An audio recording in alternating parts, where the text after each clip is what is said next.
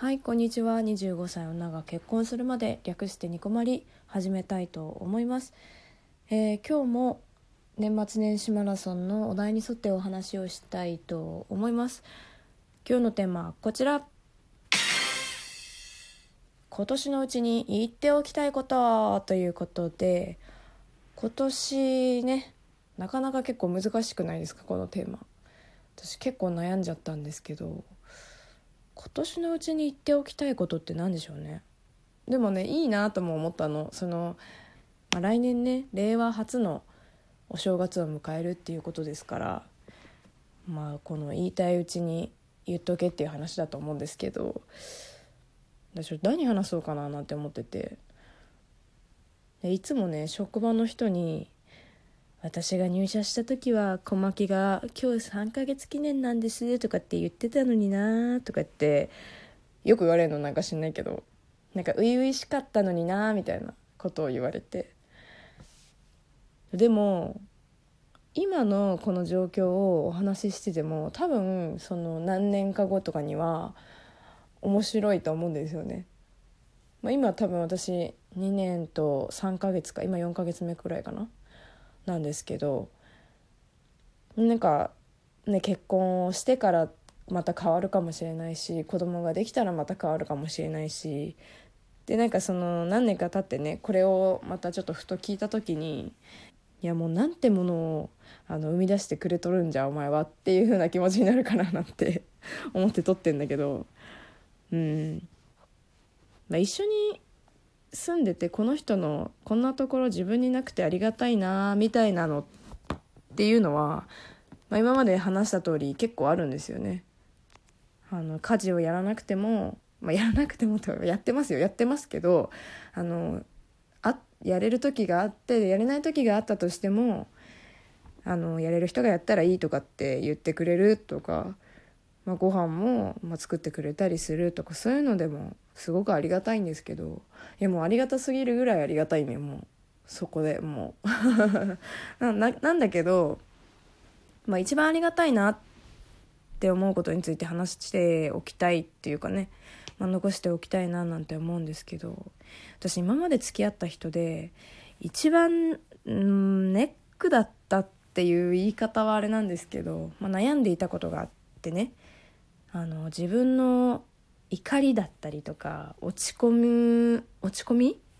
みたいなものを、まあ、だからマイナスの感情ですよねを切り替えるのがめちゃくちゃ苦手なんですよ。なんか共感してもらえないかなとは思って話すんですけど例えばプライベートで嫌なことがあって職場でもそれを引きずるかっていうのは基本的にはない基本的っていうかまあないんですよね。逆もないんですよ。その仕事で嫌なことがあってプライベートでもその怒りを引きずるとかもない。だからまあ例えば仕事ですごい怒られてもう嫌な気持ちになって帰るんだけど、まあ、それをなんか引きずってずっと言ってたりとかもないし例えばそれで怒られてすごいキレてたりとかしてても家帰ってお話しして終わりみたいな。それぐらいあったとしても。でもそれって普通じゃないですか別に。うん。でもそれをずっと引きずるっていうのはないんだけどでもなんかプライベートで嫌なことがあった時にそのままずっとプライベートで過ごしてると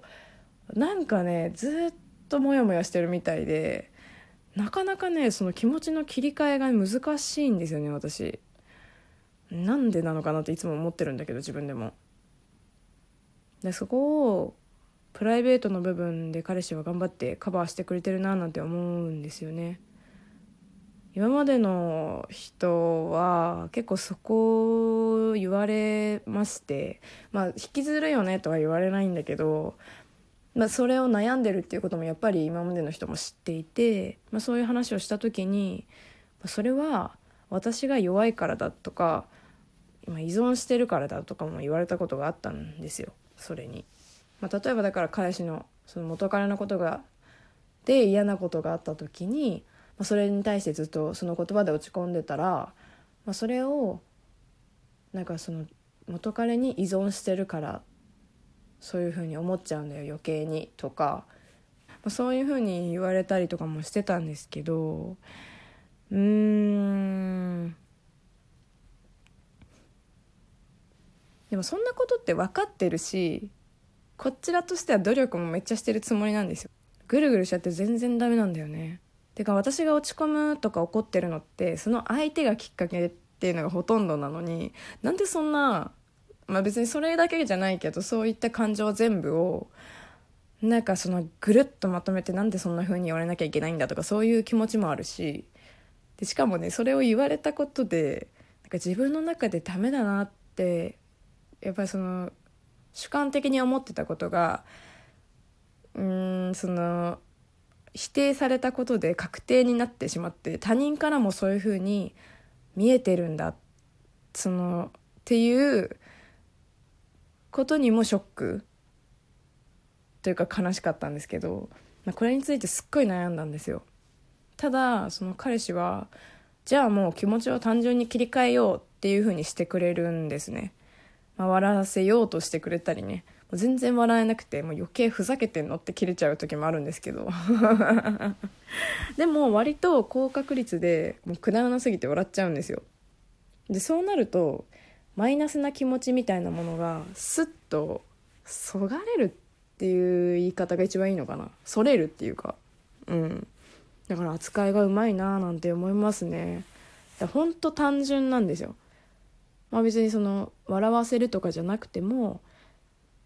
うんまあご飯食べよっかとかお腹空いたでしょとかって言ったりとかまあケーキとか買っちゃうとか、まあ、そういうね感じだったりとかまあそういうことじゃなくても、まあ、先回ってちゃんと謝ってくれるとか今日こういうことがあってきっと悲しかったよねごめんねとかってちゃんと言ってくれるっていうのはなんか割と最近あのこれが有効なんだなっていうふうに思えましたね。うんとなんでっていうわけではないんだけど最近その考えちゃうことはもう仕方ないからもう違うことで頭をとりあえず埋めようっていうふうに思えたんですよ。だからいつも見ないんですけどテレビつけてみようかなとか、まあ、とりあえず何か美味しいもの食べようかなとか。うんまあ、そういうのってもうそんなことかよとも思うんですけどでも私 私の問題なのか私の脳の問題なのか、まあ、結構皆さんよりも多分おバカだなっていうところがあるので、うん、形から変えるっていうのは案外バカにできないななんて思いましたね。うんまあ、でもここまで話をしてて自分の中でもちょっと定まってきた感じしましたけどね。うん、だからなんかそういう時とかねちょっとめちゃめちゃ面白いトーカーさんのこの番組クリップしておいとこうとか。あとは何だろう、まあ、もう嫌な時はこれを食べようとか決めておこうかな。うん。でもそういうのいいですよね。うんだからそれをね気づかせてもらえただけでも私は良かったななんて思いますけどね。あでもこれ本当多分いつか聞いた時にうわ恥ずかしいなって思うんでしょうね。うん今子供とかいないこの時にね、まあ、そんな風に夫を思ってたことがあったななんて思えたらいいんですけどね。まあ、ということでね今回はこの辺にしたいと思います。えー、年末年始マラソン4日目ですね。やっぱさ私秋っぽいからか分かんないんですけど結構だらけちゃいましたね4日目あと何日あるんだっけ？今日30今日 30? うん31。12。3。4。5でしょ6日あんだよ6日ってことはまだ半分もいってないんだいやこれは長いね改めて考えるといや乾燥した時めっちゃ達成感ありそうてかそこまで続けられるのかっていう不安の方が今でかくなってきたあと6日あるんだはあ